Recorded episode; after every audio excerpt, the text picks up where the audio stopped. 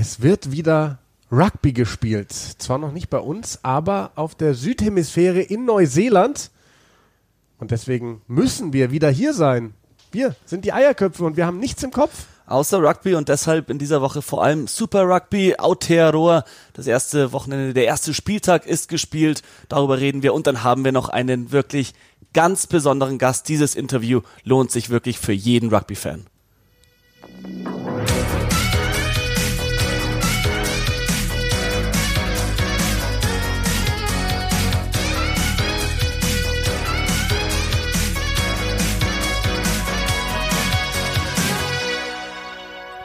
Und zwar, Simon, werden wir dieses Interview führen mit Detlef Krüger. Ähm, jetzt habe ich gerade eben nochmal eine Google-Suche gestartet nach Detlef Krüger und äh, habe gesehen, Detlef Krüger gerade geht hoch und runter durch alle Medien. Denn Detlef Krüger heißt der Vorgänger von Christian Drosten als Top-Virologe der Charité in Berlin. Mit dem sprechen wir gleich. Nein, mit dem sprechen wir nicht. Der so. wird nämlich an seinem Vornamen mit V hinten geschrieben. Der Mann, mit dem wir sprechen, wird mit F geschrieben. Dr. Detlef Krüger, sogar auch der Mann, mit dem wir sprechen, ähm, ist mittlerweile 76 Jahre alt, spielt seit über 70 Jahren Rugby. Der Mann ist geboren während des Zweiten Weltkriegs, ist eine Legende im Potsdamer Rugby und ähm, hat super viele Geschichten zu erzählen. Ich kann es kaum erwarten. Viele davon werden mit Neuseeland zu tun haben. Und bevor wir zu ihm kommen, wollen wir über Neuseeland sprechen, Simon. Das müssen wir, denn es wird endlich wieder Rugby gespielt. Wie geil war das?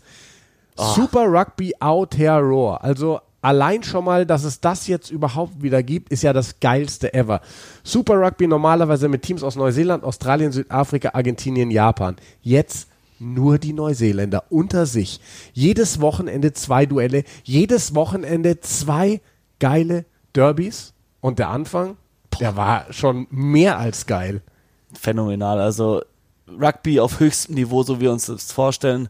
Spannung, vor allem im ersten Spiel zwischen den Chiefs und den Highlanders und dann aber auch absolute Weltklasse zwischen Hurricanes und Blues ja, ausverkauftes Eden Park, das musst du auch erstmal haben beim Super Rugby, sonst normalerweise sind die Zuschauerzahlen vor allem während der Gruppenphase, während den äh, normalen, während der Saisonspiel noch nicht K.O.-Phase, sind normalerweise die Stadien nicht ganz ausverkauft, aber die Stimmung und allein die fröhlichen Gesichter zu sehen, ich glaube, du hast dir den gesamten Vorbericht vor dem Highlanders-Spiel ja. angeschaut. Ja.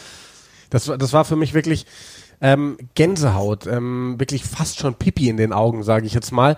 Einfach zu sehen, wie glücklich die Menschen waren. Also sie haben dann halt einfach so ein paar Bilder gezeigt vom Einlass, ähm, dann von den Rängen noch vorm Spiel zu sehen, die Menschen nach diesen ganzen Corona-Beschränkungen, die auf einmal wieder ins Stadion streben dürfen, die da Bier trinken dürfen, die andere Menschen sehen können, die Sport sehen können. Sich das umarmen. So, das, es wirkte irgendwie als wäre das nicht live oder ich habe es real life angeschaut oder nicht. Es wirkte nicht, als wäre es von diesem Wochenende.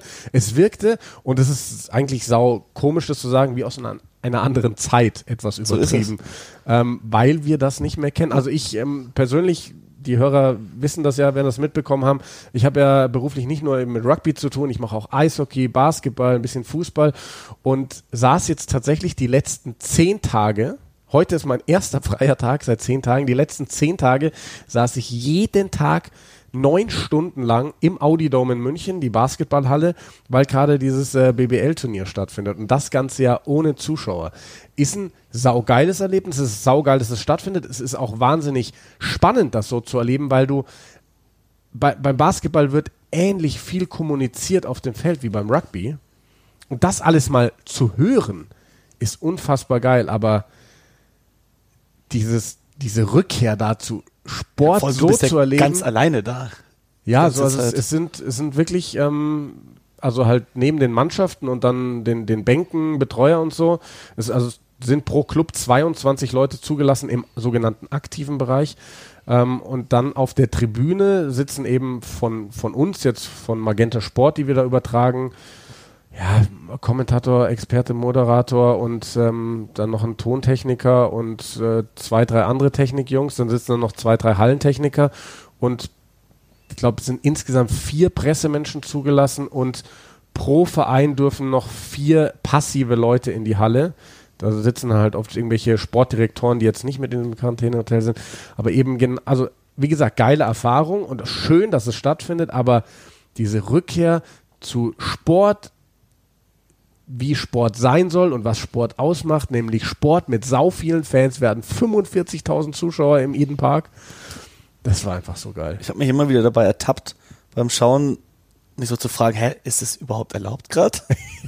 Wenn sie auf die, auf die, auf die Ränge mit der Kamera gegangen sind und du gesehen hast, wie die Leute wirklich Schulter an Schulter, Arm in Arm dastehen und das alles feiern, sich gegenseitig anschreien. Ja, es ist dort erlaubt. Sie haben ja Corona besiegt, möchte man sagen. Das Land gilt als Corona-frei. Und auch nach dem Spiel, vor allem nach, nach dem äh, Spiel in Eden Park in Auckland, hat man noch die Aufnahme von oben gesehen wie sie alle aus dem Stadion geströmt sind und wahrscheinlich sich auf die Pubs umrum ja, verteilt haben und das Fall. einfach hat für Fernweh gesorgt bei mir, einfach nach einem Rugby-Spiel mit Rugby-verrückten Leuten in einen Pub gehen zu können. Ja, Simon, lass uns äh, ganz kurz noch äh, ein, zwei Minuten drüber sprechen über die Spiele. Also oh, ich krieg die Na Highlanders war das erste Spiel gegen, Chiefs. gegen die Chiefs. In und Pink. Dann, und dann Was war denn das? Blues gegen die Hurricanes. Ähm, erstes Spiel wurde wirklich hinten raus ein Drama mit zwei Drop Goals. Erst wechselte die Führung auf die eine Seite, dann nochmal auf die andere Seite mit jeweils einem Drop Goal. Ähm, Damien McKenzie für die Chiefs ja. und dann eben Brent Gatland, der Sohn von Warren Gatland, für die Highlanders aus 40 Metern wirklich bisschen wie Johnny Sexton gegen Frankreich. Ja, ja richtig gut und ähm, das, das zweite Spiel eine klare Sache für die Blues, ohne Dan Carter, mit Bowden Barrett in seinem ersten Spiel. Und Otero Black auf der 10. Und Otero Black auf der 10. Ähm, wir zwei haben festgestellt, der Spielstil war relativ Europa-like mit sehr vielen Kicks und vor allem strukturiertem Chase nach Kicks. Das hast du gestern, als wir zusammengeschaut haben, gesagt. Ähm, aber trotzdem ist nicht sonderlich viel von diesem geilen Angriffsflair verloren gegangen von der So ist es. Ne? Ich, ich, das ist für mich irgendwie der größte Unterschied, wenn man jetzt sagt, die Zeit vor Corona, die Zeit nach Corona. Für diese Spieler, man merkt, es ist noch mehr ein Privileg, auf dem Platz zu stehen, Rugby spielen zu dürfen. Deutlich härter als Super Rugby man sonst kennt. Hat mich eher an wirklich Test Rugby erinnert. Die Geschwindigkeit, das hohe Tempo, das ist viel höher als in Europa. Aber dann wirklich, wie du sagst, strukturierter Chase bei Kicks und vor allem Kicks. Wir haben zu Beginn der Super Rugby-Saison im Januar drüber gesprochen, kurz. Die ersten paar Spiele, wo ich geschaut habe, teilweise nur ein einziger Boxkick von der Nummer 9 im ganzen Spiel, was in äh, der Nordhemisphäre oder auch im Test Rugby mittlerweile die häufigste Exit-Strategie ist. Mhm oder der häufigste Befreiungskick ist der Boxkick von der Nummer 9. Das hat man jetzt auch viel mehr gesehen an diesem Wochenende und dann eben mit der Verteidigung. Vor allem die Blues haben eine brutale Verteidigung aufgestellt und die Hits sind hart. Die äh, Rucks sind für mich noch nicht da, wo sie hin wollen und hin können. Das gab viel zu viele Penalties meiner Meinung nach in diesem Wochenende, was ein bisschen schade ist. Aber dann für Super Rugby passt dann wieder, weil doch auch recht viel dann schnell angespielt wird. Jetzt noch nicht an diesem Wochenende, aber das war jetzt das allererste. Die tasten sich da auch erst ran, wollen sich da wieder neu finden. Und aber was für tolle Spieler und wie schön, dass es wieder gespielt wird. Und es wurden ja Regeln verändert, ne? Also gerade was Rucks angeht, ähm, sie wollten die, glaube ich, ein bisschen entzerren. Es wird fast nach Siebener ähm, Regeln, ja, es wird früher viel früher. Also wenn der Verteidiger einmal den Ball festgemacht hat, ganz kurz, dann gibt es sofort ein Penalty. Also da wird nicht, nicht mehr so lange gewartet wie früher.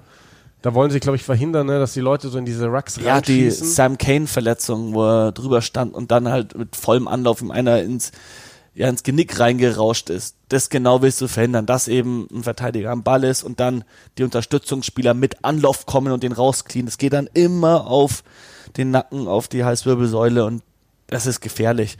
Das versucht man eben durchs frühere Abpfeifen zu verhindern. Teilweise ist es für mich aber doch noch zu unkontrolliert und die Spieler wissen nicht ganz genau, wie sie sich verhalten sollen. Die Schiedsrichter wissen noch nicht ganz genau, wie sie es jedes Mal handhaben müssen und können. Aber ich glaube, wir sind auf einem richtigen Weg, weil die Kontaktsituationen waren schon, die sind ein bisschen außer Kontrolle geraten in letzter Zeit und waren auch einfach, ja, sind nicht konstant genug gepfiffen worden, muss man leider sagen. Und da sind wir auf einem guten Weg. Genau, es gibt noch zwei weitere Regeländerungen. Ganz kurz, dass wir das mal angesprochen haben. Partien, die unentschieden ausgehen, werden dann per Golden Point entschieden. Wie Rugby League. Und ähm, Oder nach einer roten Karte ist, der, ist die Mannschaft nicht für die komplette Spielzeit mit einem Mann weniger, sondern nach 20 Minuten darf dann wieder ein Spieler eingewechselt werden. Also im Endeffekt ist es eine doppelte gelbe Karte, wenn du so willst. Also Und der Spieler darf nicht, er darf der, nicht mehr er darf nicht mehr rein. Also der Spieler darf dann quasi ersetzt werden nach 20 Minuten, aber dann kann das Team zur alter Stärke zurückkommen. Äh, Finde ich eine spannende Sache, weil wir eben so großen Einfluss durch rote, Karten hatten in wichtigen Spielen. Wir erinnern uns an England, Argentinien war es, Ja. glaube ich, bei der, bei der Weltmeisterschaft. Ähm, aber das wollen wir jetzt gar nicht breitreten, weil Simon, wir müssen zu unserem Interview kommen. Ja, ich Ähm, freue mich auch schon drauf. Ja, ähm, mit Dr. Detlef Krüger, Regen Le Legende von äh, Rugby Potsdam. Darfst Regent sagen. Reg- Regent, von Rugby und Potsdam. Legende und überhaupt, ähm, wie gesagt, 76 Jahre alt, spielt selber noch Old Boys, ähm, ist quasi dafür verantwortlich, dass es dort überhaupt so erfolgreiches Rugby gibt. Und äh, ja, Simon, gehen wir rein ins Interview. Ja, Mann. So, wir haben ihn in der Leitung. Detlef Krüger, Dete wird er genannt. Und ähm, ja, Dete, ich glaube, in Potsdam kennen dich sehr, sehr viele Leute. Im restlichen Rugby Deutschland kennt dich vielleicht der ein oder andere nicht. Deswegen würde ich dich bitten, dich einfach mal kurz vorzustellen. Wer bist du? Wie bist du zum Rugby gekommen? Seit wann bist du dabei? Ja, also um mal da anzuknüpfen, dass mich außerhalb von Potsdam der eine oder andere nicht kennt, da habt ihr durchaus recht. Ich kenne zwar den einen oder anderen, aber in Potsdam ist das was anderes. Da bin ich, naja, man kann sagen, total beheimatet. Da spricht sich dann sowas rum. Und insofern, ja, wann bin ich zum Rugby gekommen? Das ist an und für sich äh, eine Geschichte, da bin ich schon öfter nachgefragt worden und ich kann immer nur das Gleiche erzählen. Äh, das war 1949, also damals war ich der, naja, ist schon eine Weile her, ja. Äh, wie lange ist das jetzt? 71 Jahre? 71 Jahre, ja. Wahnsinn. Ja, naja, da bin ich als Sechsjähriger, meine Mutter war alleinerziehend, die ist äh, als Gärtnerin nach dem Krieg, konnte sie nichts mehr verdienen, ist dann auf Montage gefahren und wir waren in so einem Kindergarten und von diesem Kindergarten ja, da führte mein Weg abends immer zurück an einem Sportplatz vorbei, im Stahlwerk. Das hatte damals zigtausende von Beschäftigten. Der ganze Umkreis von Henningsdorf, Berlin arbeitete im Stahlwerk. Und da war auf dem Platz, äh, waren die Anfänge des Rugbys. Die, das hat, aber da merkt ihr schon, wenn ich fast Rugby sage, in, in Henningsdorf war das so, wir waren Rugby-Spieler. Und das ist bis heute so, wenn ich die Alten treffe, das sind alles noch Rugby-Spieler. Rugby ist ja dann erst sehr viel spät bei uns im Sprachgebrauch gewesen. Also da spielten welche Rugby. Ah, da ganz kurz mal da nachgefragt, ist es dann so Berliner Schnauze, sage ich mal, gewesen, weil Rugby kenne ich bisher so eigentlich nur aus Italien. Dort sagt auch niemand Rugby, sondern da sagen auch alle Rugby. Nein, nicht Rugby, sondern Rugby. Ah, okay. Und, und, und das war mehr so vom Ruppen, Reppen, Repki. Also das war Berliner Schnauze, absolut Berliner Schnauze. Denn in Berlin habe ich nachher gemerkt, insbesondere nach der Wende haben wir das ja dann mitbekommen, nee, das waren alles Rugby-Spieler, während die Randberliner, Henningsdorf, Potsdam, Brandenburg etc. nach wie vor Rap, Rap äh, einige waren auch Rapki und Rupki-Spieler, ja, ja. Gut, naja, so war das. Ja, und auf diesem Sportplatz hat mich dieser komische Ball gar nicht so sehr interessiert, mehr der kaputte Rugbyball. Mit dem spielte nämlich immer ein Schäfer und den hatte der ständig in der Schnauze. War wohl trotzdem damals mit den Bällen das gar nicht so einfach war, waren ja noch Schnürbälle, die man mit der Aale dann durchzog und eine Blase mit so einem, äh, ja, so ein Ventil dran, was da reingestopft werden musste. Und damit spielte dieser Schäferhund und ich eigentlich auch mit dem Schäferhund nachher. Das war so ein gängiges Treffen, jedes Mal nach dem Kindergarten. Also die machten damals äh, zweimal in der Woche Training und für Schichtarbeiter hatte der Trainer, mein Vorfolger damals, der Erwin Thieses, der in diesem Bereich dort äh, Rugby brachte. Er kam selbst aus Berlin, war ein Schneidermeister, hatte sich in Henningsdorf niedergelassen und ging nun, 48 begann das, in die, auf die Tanzseele und holte die Jugendlichen dort runter, die er meinte, die wären fähig, Rugby zu spielen. Der Trainer selbst war mehrfacher Nationalspieler, ein sehr guter sogar, mit dem man international, später haben wir das erst gemerkt, mit großer Achtung sprach. Viele, viele Länderspiele und in Frankreich deren Versuchen gelegt und so weiter. Aber das war ein Trainer, der, wie soll ich sagen, nicht nur schlechthin Rugby-Spieler war, er war im besten Sinne des Wortes auch ein Erzieher. Und da bot sich Rugby geradezu an, nach den wirren Zeiten, nach dem Zweiten Weltkrieg, 49 noch, alles ein bisschen desorientiert. Und wie gesagt, dort schaffte er mit vielen Jugendlichen den Anfang. Ja, da passte ich eigentlich nicht rein als so junger Schüler. Wie gesagt, ich war dann derjenige, der Ballpumpen übernahm. War eine große Ehre, dann auch vier Pumpen Ball zu übergeben. Nur einen Fetten, die wurden ja damals noch richtig eingefettet und dann blank gerieben. Also diese Bälle, einen habe ich noch in guter Erinnerung, wenn man den nicht ganz aufgepumpt abgekriegt hat, also hat man lange gemerkt. So, naja, und dann ging's dann eben Stück für Stück weiter. Dann äh, gab es eine Jugendmannschaft, die ab und zu auch Schüler mitspielen ließ. Und, dazu gesellte ich mich dann. Ja, das waren die Anfänge gewesen. Aha, ja, insofern natürlich auch, um die Zeiten mal zu charakterisieren, äh, ein lustiges Erlebnis. Für mich damals gar nicht so, aber im Nachhinein immer noch. Äh, wollte natürlich nun auch irgendwann mal spielen und da hielt mich der Trainer, wir haben immer gesagt, der Alte, also Thieses, damals war gar nicht so alt, aber er war der Alte. der Alte meinte dann, ja, aber das geht schlecht, du müsstest dann auch Teppen haben. Was Teppen sind, äh, wusste ich nicht so recht. Dann haben es mir die Spieler aber gezeigt, dass das Schuhe mit so ein paar Stelzen darunter sind. Ja, naja, und meine Mutter, wie gesagt, für sowas hatte sie gar kein Geld. Aber wir wohnten mit äh, direkt am Stahlwerk mit Aussiedlern zusammen in einer Wohnung. 14 Personen mit einer Toilette und einem Bad. Und naja, das waren damals die Zeiten. Und der Aussiedler, ein gewisser Herr Pilbuck, der war Tischler und hatte auch in der Wohnung drin eine kleine Kammer abgeteilt, wo er Tischlatte. Ja, und als der hörte, Mensch, Teppen, die können wir dir doch machen. Da hatte dann meine Mutter aus dem Stahlwerk Arbeitsschutzschuhe mitgebracht.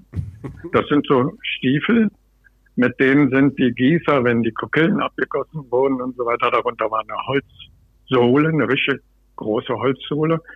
Dann über die Killenbetten äh, gegangen und die schmorten dann auch manchmal ein bisschen. Ich hatte so einen, so einen ausgedienten, geschmorten, viel zu großen. Ja, und der hat da einfach ein paar Holzdübel eingesetzt. Hat Löcher gebohrt und Holzdübel eingesetzt. Und als ich dann nun unserem Alten sagte, Herr Thieses, ich könnte nun, hab Tippen. Und die in, wir spielten damals in Berlin, im Maifeld, also neben Olympiastadion. Das hatten die Briten ja als großes äh, Areal, wo sie Polo drauf spielten, aber da wurde dann auch Wochenende Rugby gespielt mit den Berliner oder gegen die Berliner Gemeinschaften. Ja, und als ich nun meine Schuhe da auspackte, ja, für mich war es nicht schön, das Gelächter, meine Arbeitsschutzstiefel mit Holzdübel darunter. Ich habe die auch nur einmal mitgehabt und, und und ich durfte sogar einmal damit auflaufen. Aber das war mehr, äh, wie gesagt, mein Trainer war in erster Linie auch Erzieher, der meinte, na, nun, nun muss er das auch irgendwo nutzen können. Ja, das war das erste, war das erste lustige Erlebnis, was ich da hatte. Hast du diese Schuhe noch?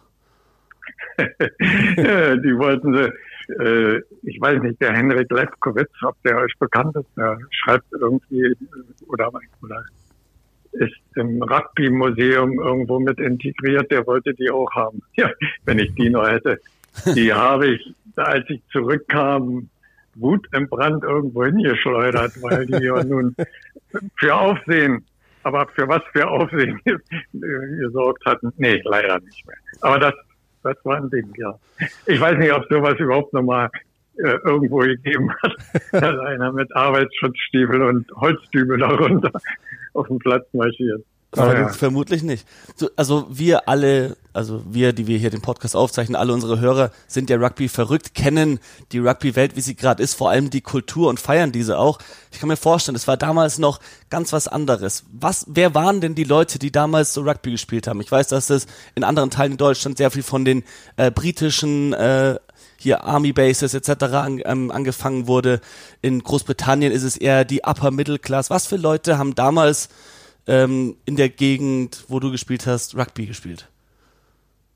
Naja, äh, es, war sehr gemischt, aber geschuldet in damaligen Zeiten gemischt.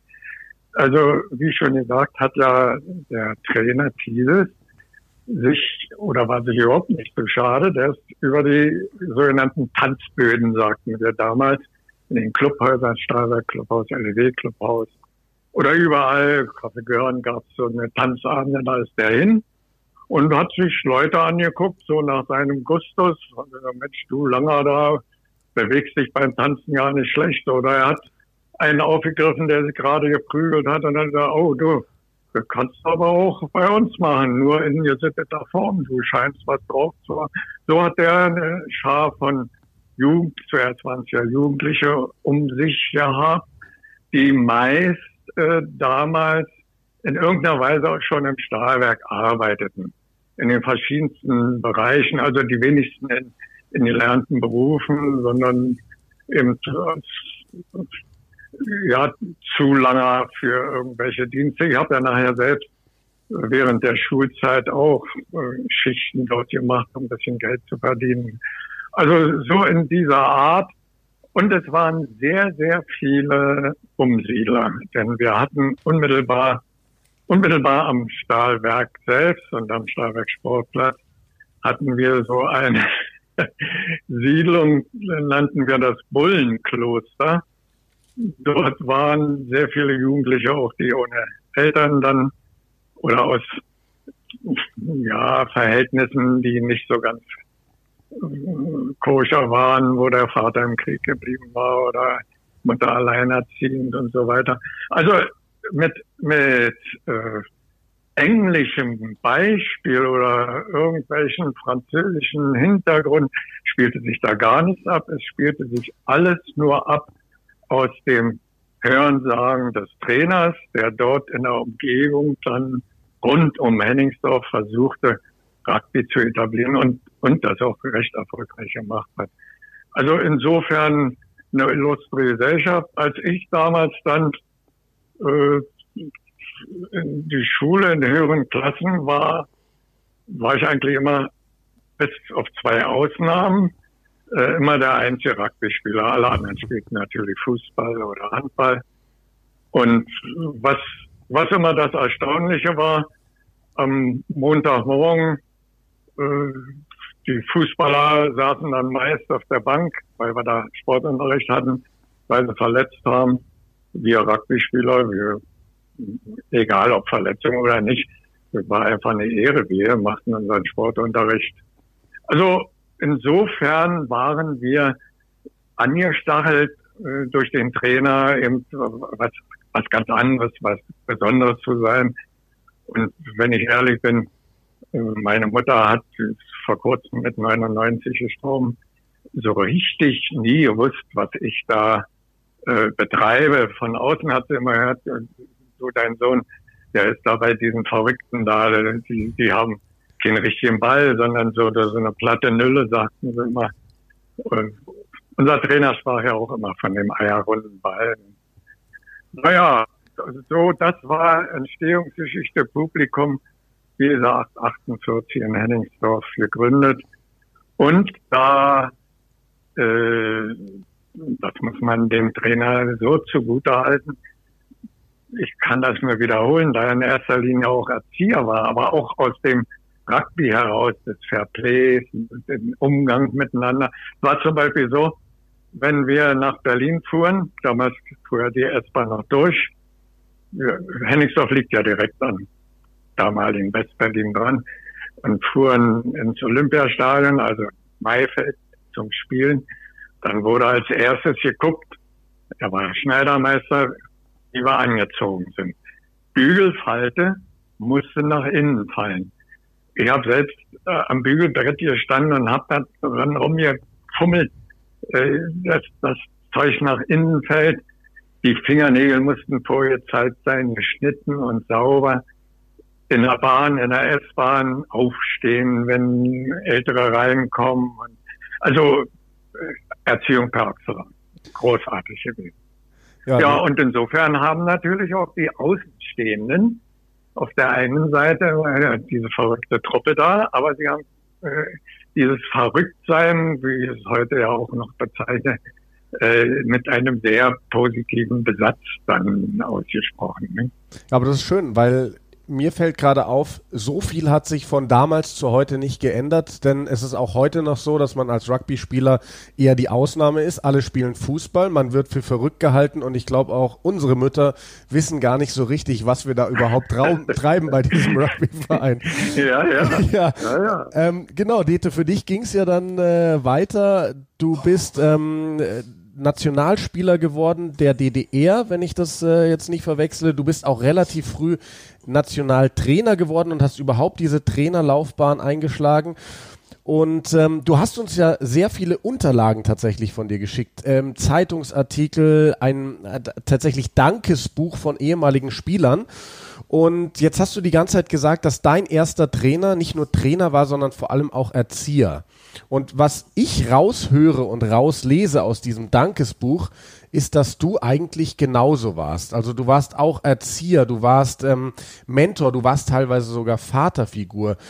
Wie viel von deinem ersten Trainer hast du selbst für deine spätere Laufbahn übernommen und ähm, ja, wie, wie hast du das alles interpretiert, so dein, deine Rolle als Trainer dann?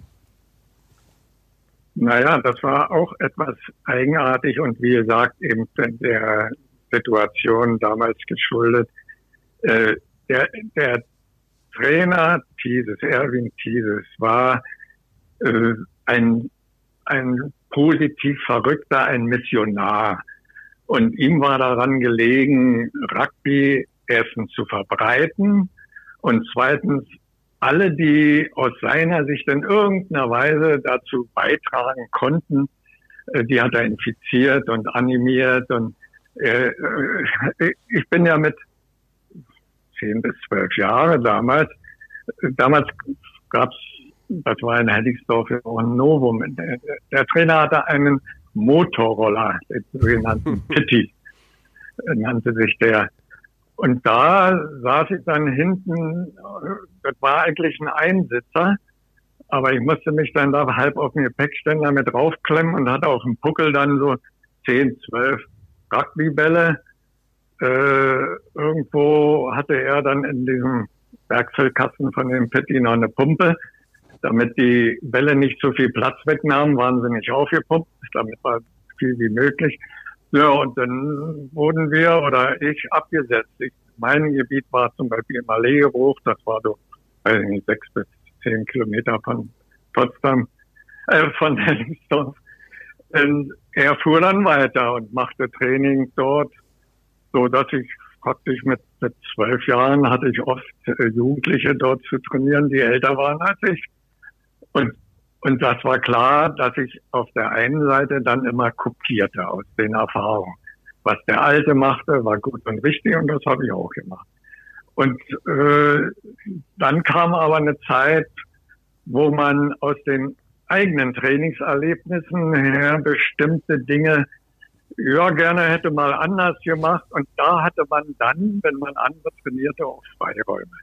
Und das habe ich weitlich ausgekostet und bin da auch dann oftmals mit, mit meinem, äh, ich würde sagen, väterlichen Freund Erwin dieses ins, naja, ein bisschen in Kollusion geraten. Das war nachher, als ich dann seine Position als Nationaltrainer übernahm, äh, besonders äh, problematisch, um das mal einzuflechten.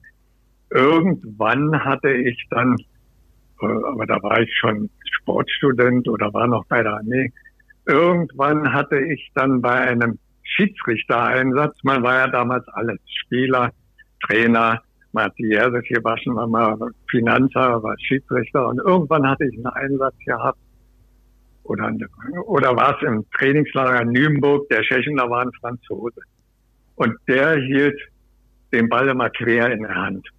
Also das war ja für unseren Trainer dieses, der darauf geachtet hat, dass wir ganz streng äh, über die Längsachse die, die Hände hatten und den Ball, heute würde ich sagen, stumpf passten. Äh, also da, da kam dieser Spinpass auf, Drehpass auf. Äh, aber das muss, bevor ich die Nationalmannschaft übernommen habe, gewesen sein, denn ich habe das dann äh, eingeführt und da war die Bemerkung von meinem lieben alten Trainer dieses, nur ist der Krüger total verrückt geworden. Der, der fasst den Ball quer an und lässt es auch seine Leute machen. Und dann schleudern die den über den Platz auf Gedeih und Verderb. Also das konnte er erst zunächst gar nicht begreifen. Ich hatte aber dann sehr schnell durch junge Spieler, die da sehr ärgerlich. Wir hatten ja Fernsehen, Bildmaterial etc. gab es nicht. Das einzige Bildmaterial, was wir hatten, war von Erwin Pieses, der von Bekannten in West-Berlin diese französische Rugby-Zeitung, ich glaube Rugby-Journal, die damals, vielleicht gibt es die heute noch, bekam und die war in der Regel, ich würde sagen, vier, fünf Jahre alt und die bekamen wir dann als besondere Auszeichnung. Und ich weiß, dass ich als dann als Übungsleiter begann, dass ich mir dort die Bilder ausgeschnitten habe und dort praktisch technische Grundelemente passen, laufen, fangen, tackeln etc., äh, um, um Bildmaterial zu haben. Ja, naja, insofern, insofern war man vorgeprägt, hat die missionarische Ader übernommen. Überall, wo man dann war, wollte man natürlich in irgendeiner Weise sich dann als würdig erweisen, Rugby-Spieler gewesen zu sein, beziehungsweise zu sein. Und ja, ich bin ja äh, hatte nur eine kurze Karriere als Nationalspieler, eigentlich auch nur ein offizielles Länderspiel. Äh, hatte einen schlimmen Unfall, aber nicht beim Rugby, sondern das war eine Wirbelsäulensache, oh. die mir beim Fußball mal zugezogen hatte, auf den Ball gesetzt und da hat ein bisschen geknöckelt rundum. Also da war das damit eigentlich beendet, wobei ich noch als Spielertrainer bis ja, 50, 60 gespielt habe, davon abgesehen. Aber da war das dann beendet. Ja, und als äh, eigentlich noch als Nationalkader hatte ich mich gemeldet zur Armee, weil die hatten damals in Potsdam, sogenannte ASK, Armeesportclub Potsdam, eine Mannschaft. Die, da wurden immer die Nationalkader aus dem engeren Raum dann etabliert. Und da hatte ich mich gemeldet. Aber als ich soweit war, 1961, wurden ja in der DDR alle nicht-olympischen Sportarten aus den Sportclubs ausgenommen, so dass ich auf einmal in Potsdam zwar war, aber nicht beim ASK Vorwärts, sondern ja, ich war dann bei den Funkern. Fand ich gar nicht so schlecht. Also ich war gerne Funker gewesen. Also wir waren dann auch die letzten Freiwilligen. Danach wurde ja dann die Wehrpflicht eingeführt. Ja, und als als ich nun da ankam in Potsdam, da, das war in der Nähe der damals Pädagogischen Hochschule oder da hieß er noch Pädagogische Landesschule. Gegen die haben wir öfter Fußball gespielt. Und da waren Sportstudenten bei oder Lehramtsstudenten, die sportbetont dort äh, studierten, die dann hörten, was hast du mal, auch mit diesen Eierpflaume da. Wäre mal interessant. Naja, und, und klar, das war gefundenes Fressen sofort für meinen Trainer. Der sagt, klar, komm, ihr kriegt Bälle, ich helfe dir da, da wird eine Zelle aufgemacht, denn die aufgelöste Mannschaft vom Armeesportclub, äh, da stieß nur ein einziger nachher, aber sehr potenter Kerl, guter Freund heute noch zu uns. Alle anderen waren ja bei der Armee und sind dann zurück in ihre Einheiten, als das aufgelöst wurde. Also es gab ja keine zivile Mannschaft mehr in Potsdam. Naja, war klar, dass der Trainer gesagt hat, so, da, da bleibst du. Das Ding wirst du nur weitermachen. Und sein Wille war wie ein Befehl, trotzdem ich schon, also ich wollte Tierarzt werden, war schon in Rostock immatrikuliert. Naja, und dann bin ich Lehrer geworden. Und, und bin, bin wieder mein Wissen eigentlich Lehrer geworden. Und habe dann eben noch ein Trainerstudium absolviert und alles Mögliche dann weiter qualifiziert. Ja, und dann nachher von meinem Trainer die Nationalmannschaft übernommen. Alles ehrenamtlich. Ich glaube, so 15 Jahre war ich ehrenamtlich als Rugby-Nationaltrainer dann tätig. Wow. Das klingt alles nach so einem unfassbaren Aufwand, wirklich dort Rugby zu betreiben, wo niemand Rugby kennt. Und dann, wenn ich höre, dass du dir aus fünf Jahre alten Zeitschriften die Bilder ausschneidest, um Inspiration zu finden fürs Training. Warum ist die Frage? Wenn Fußball oder Handball so viel einfacher gewesen wäre, sind ja auch tolle Sportler und du hast auch Fußball gespielt, sagst du, was hat dich immer wieder zum Rugby zurückgetrieben? Warum wolltest du unbedingt diese Sportart größer machen?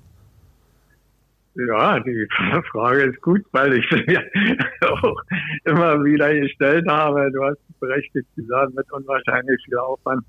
Also äh, ohne, ohne äh, verrückte Mitstreiter, die man infiziert hat. Also anders als Corona. Corona infizieren heißt ja Abstand wahren, aber Rugby infizieren heißt ja Nähe bringen. Also äh, so nah wie es irgendwie geht, wäre das auch gar nicht gegangen. Und, und insbesondere wäre es nie gegangen, äh, wenn, wenn ich nicht auch eine ja, ich sag's mal in diesem Sinne, eine verrückte Frau gehabt hätte, äh, die nun das schon ja, 56 Jahre mit mir mitmacht und, und für sie immer klar war, Termine im Rugby sind die Prioritäten, alles andere kommt danach, ganz egal, was familiär oder sonst was ist. Weil es ist tatsächlich so, ähm, klar, wir hatten in den Verein, den wir waren. Wir sind ja dann gewechselt von der Hochschule äh, zu Dynamo Potsdam. Wir hatten dort gute Unterstützung. Das muss ich erstmal sagen. Auch wenn wir keine Jerseys oder T-Shirts in dem Sinne hatten, die Rugby-würdig waren. Das waren auch so äh, von Handballern abgelegt, die wir dann ein bisschen ausgefüttert hatten etc. Aber das Ganze musste gewaschen werden, das musste gepflegt werden, die Bälle mussten rangeschafft werden, die äh, Mitgliedsbeiträge mussten eingesammelt werden.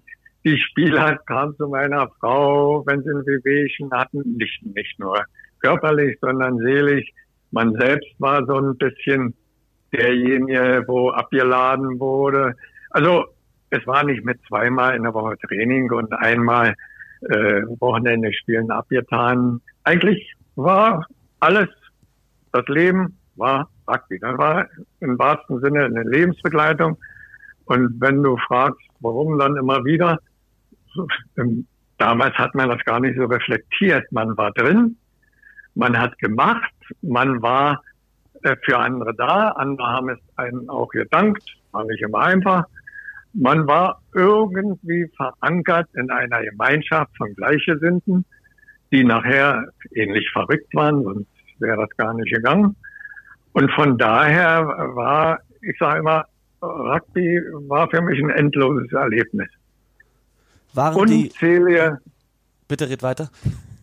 Ja, unzählige Feiertage außer der Reihe. Training war ein Feiertag. Das Sitzen danach zusammen äh, war eine Feier. Spielen war ein Feiertag. Wir sind ja damals, wir hatten ja nur äh, zwei, zu Anfang zwei Möglichkeiten. Entweder haben wir ein Wochenende in Berlin, also damals Westberlin gespielt, auf dem Maifeld, und ein Wochenende sind wir nach Leipzig gefahren. Und Leipzig bedeutete schon einen Tag vorher fahren, sondern in der Jugendherberge oder damals ist die Gaststätte Vorburger Hof zu übernachten. Also das waren, das waren Erlebnisse, denen hat man entgegengefiebert. Und insofern war aller Aufwand auch danach, den man betrieben hat, immer verbunden mit diesem sich freuen auf die nächste Zusammenkunft. Ganz gleich in welcher Form, wenn sie mit Rugby zu tun hat. Haben die Rugby-Werte, wie wir sie heute kennen, damals schon so eine zentrale Rolle gespielt? War es nicht nur der Sport, sondern auch das Drumrum? Ja, naja, es, es, es war ja tatsächlich so, wie ich schon eingangs sagte, äh, ihr habt es ja auch angeführt, äh, man war als Rugby-Spieler für Außenstehende was Besonderes. Äh, dieses Besondere resultierte nun zum einen natürlich daraus, mit so, ein, mit so einer platten Nülle zu spielen und zum anderen auch, wenn einer halbwegs mal was gesehen hatte, äh, wie konnte man, wenn man halbwegs normal war, äh, in, in solchen Tumulten sich da reinbegeben und daran auch noch Freude zu empfinden. Also insofern war man von Außenstehenden ja auch ständig bedrängt äh, zu argumentieren, zu erklären, warum gerade da man hängen geblieben ist. Ich war ja auch in der Leichtathletik, mal Dreikampfmeister, äh, also über die Schule dann in, unser, in unserem Kreis Oranienburg. Äh, ich habe geboxt im Stahlberg-Henningsdorf, war beim Judo.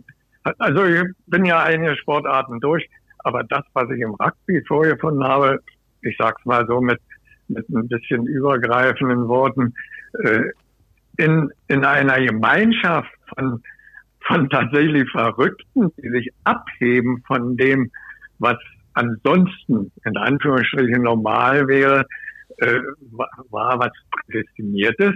Aber man musste sich dem auch äh, in irgendeiner Weise würdig erweisen. Und dieses würdig erweisen resultierte immer daraus, dass man anderen, ja, auch durch eigenes Beispiel klar machen konnte, wenn ihr meint, wir sind da so ein Idiotenhaufen, die sich prügeln und, und ohne Sinn und Verstand umherrennen, Nö, nö, also Rugby bedeutet und dann hat man diese ganze Fairplay-Schiene abgeschoben, abgehoben, äh, hat äh, sich in der Geschichte ein bisschen umgehört und, und alles das, was äh, im Zusammenhang stand mit der Entwicklung Rugby, dass ja mehr die äh, ich drücke es jetzt so aus, hoffentlich hört kein Fußballer zu, aber anfangs mehr die Unterschichten Fußball spielten und die, die gehobeneren Schichten in England, also auf den Colleges, mehr äh, dem Rugby gewogen war, weil man, weil, weil man dort intelligente Spieler brauchte, weil man dort Spiele brauchte,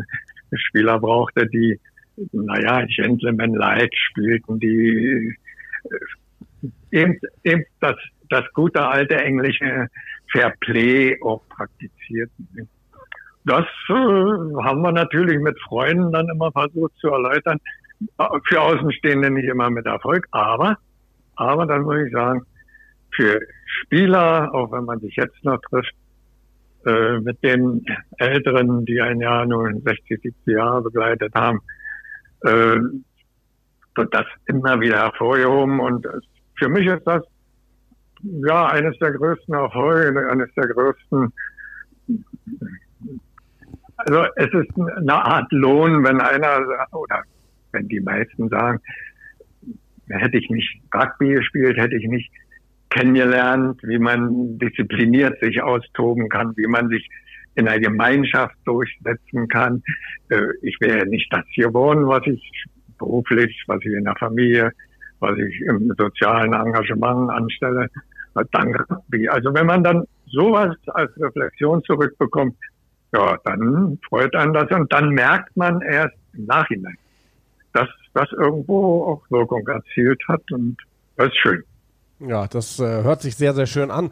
Und sag mal, Dete, ähm, wir sind ja auf dich gekommen über Dennis Hartmann. Den hatten wir auch mal kurz in der Folge angerufen. Der hatte dann gesagt, hey, ich habe da jemanden, der wäre interessant für euren Podcast und der erzählte, dass du, ich glaube, du hast äh, vor ein paar Jahren jetzt aufgehört mit deiner Trainertätigkeit, aber dass du tatsächlich mit den Old Boys in Potsdam tatsächlich manchmal noch spielst und dass deine Frau das gar nicht mehr so lustig findet. Erzähl mal. Naja, äh, äh, ich habe vor, vor zwei Jahren, ich sagte ja, ich habe da so eine Wirbelsäulengeschichte gehabt, die ja. dann während des Sportstudiums nochmal hm, sich vertieft hat durch ein Abfallen vom, vom Reck. Äh, das war immer hinausgeschoben worden und vor zwei Jahren hat mir dann der Arzt gesagt, wenn Sie ja, wenn Sie nicht ans Stock gehen wollen, dann lassen Sie das mal sein, bei Wind und Wetter da draußen zu stehen. Und, äh, es ist ja so, man ist um 17 Uhr im Winter zum Training gegangen und ist um 22 Uhr wieder nach Hause gekommen, durchgefroren. Also vor zwei Jahren ging es nicht mehr. Da habe ich dann die, insbesondere die Sima-Mannschaft, die war mir ans Herz gewachsen, abgegeben. Ja, aber bei den Old Boys, dann mache ich nach wie vor. Heute ist auch wieder Training. Heute ist das erste Mal äh, Touch Rugby dran, nachdem wir ja nur ein Zweier passen und so weiter immer. Nö, nö, das mache ich weiter. Und solange es irgendwie geht, ja, ich laufe noch mit auf.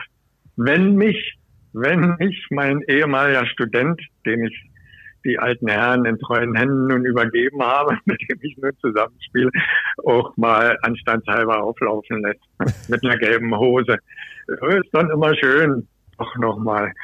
Aber ja, meine Frau mag das nun nicht mehr so sehr, weil mit der gelben Hose ist man fast ja mehr gefährdet als vorher, weil im Eifer des Gefechts sehen die Gegner gar nicht die gelbe Hose und dann kriegst du plötzlich einen Schlag von hinten und naja, da habe ich schon eines, ich, ich glaube sogar mehr einstecken müssen als, als, als Spieler äh, damals.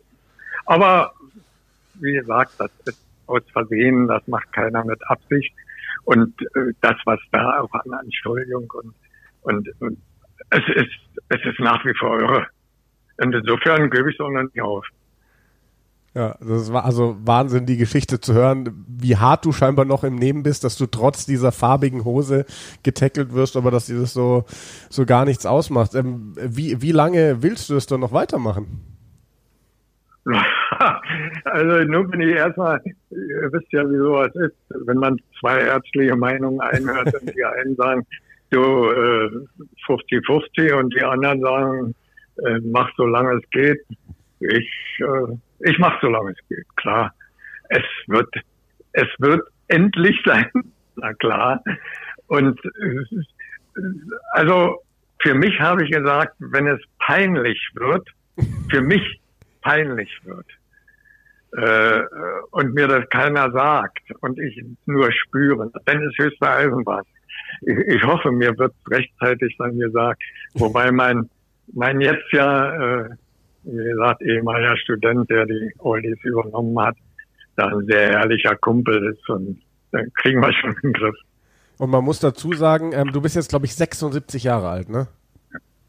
Ja, in drei Wochen, da werde ich 77. Oh, ja. der, die, der, die nächste Schnapszahl. Hast du, hast du was, äh, hast du was geplant für den 77. oder äh, macht nee, Corona also dann Strich durch die Rechnung? Nee, das mache ich eigentlich schon seit langem überhaupt nicht mehr. Klar, wenn man so einen Runden hat, wird im Verein ein bisschen was gemacht, ja klar. Aber da ich immer im Juli äh, Geburtstag habe und da auch die großen Ferien und Urlaubszeiten, hat sich das ich, ich bin da nicht so ein Geburtstagfeierer. Klar, da wird dann ein paar Kästen mitgebracht, da wird auch ein bisschen Wurst und sowas gemacht, aber große Dinge mache ich. Okay.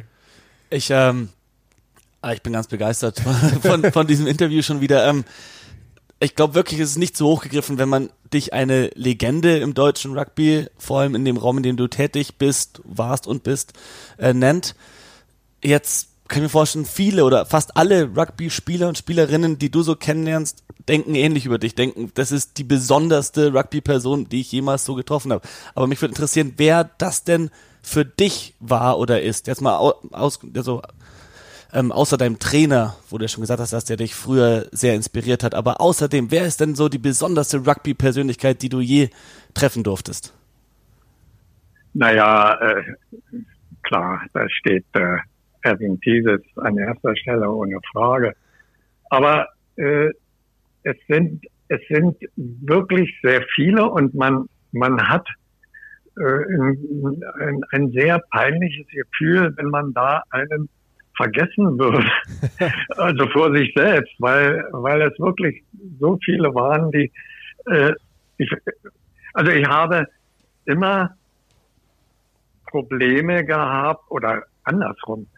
Spieler, die besonders talentiert waren, haben immer mit mir Probleme gehabt, weil ich äh, da der Auffassung war, aus diesem Spieler könnte man mehr rauskitzeln und wenn der und, und besonders talentierte Spieler, ich will nicht zu hoch greifen, aber sind ja oft besonders faul, weil sie in, in, in einem bestimmten Alter fällt ihnen dazu und dann werden sie von den anderen hofiert und so weiter. Und da habe ich äh, ziemlich hart immer mit eingegriffen, um da mehr rauszukitzeln. Aber, und, und das ist das Erfreuliche, mit denen bin ich äh, bis heute am besten befreundet und, und das hat sich durch dieses ständig miteinander auch verquer zu kommunizieren oder konträr zu kommunizieren in einer Art und Weise entwickelt, die wunderbar ist. Also von daher sind das schon, äh, wenn ich sie aufzählen müsste, kaum kaum zu zählen, aber es gibt ein paar, mit denen ich äh, heute noch ein so freundschaftliches Verhältnis habe, wie ich mir das nicht hätte vorstellen können, wie es gekommen wäre ohne Rugby. Äh, klar, ich hatte, als ich in Neuseeland war, äh, ein Bombenerlebnis auch gehabt mit eine ganz lustige Sache eigentlich mit einem Maori, also wir waren in, in Cover Cover mit den alten Herren. Ich weiß nicht, ob euch Cover Cover in irgendeiner Beziehung bekannt ist. Dort war der 100 Wasser.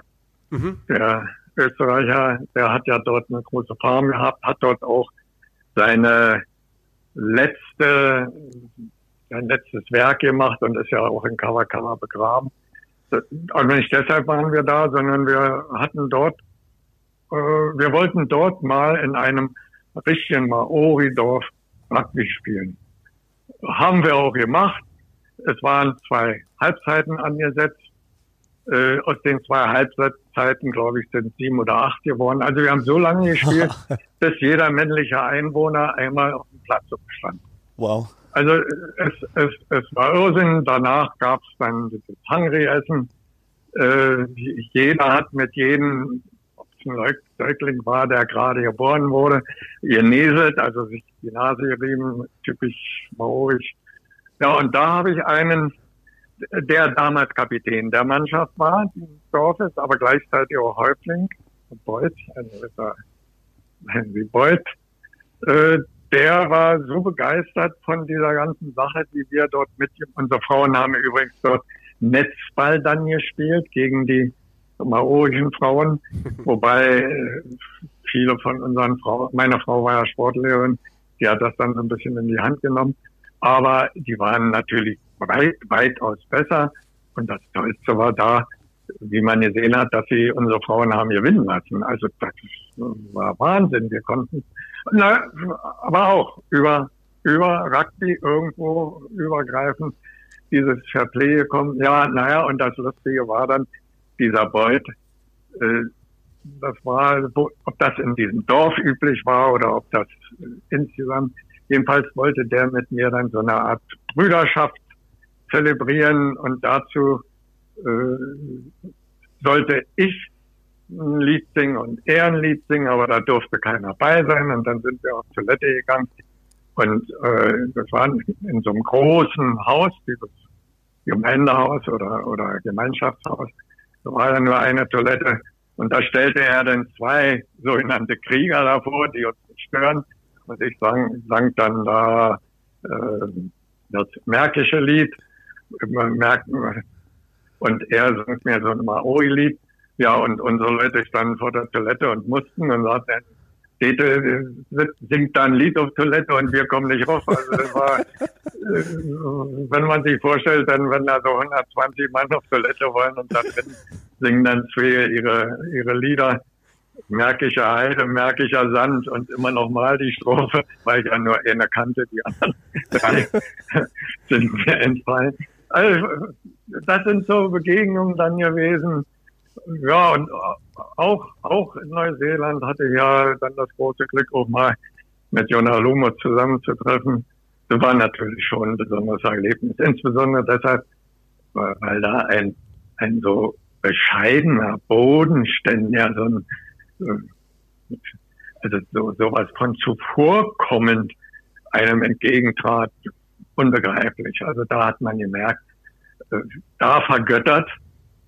Äh, ich habe, als wir zurückkamen auf dem Flughafen, von ihm ein Bild gehabt.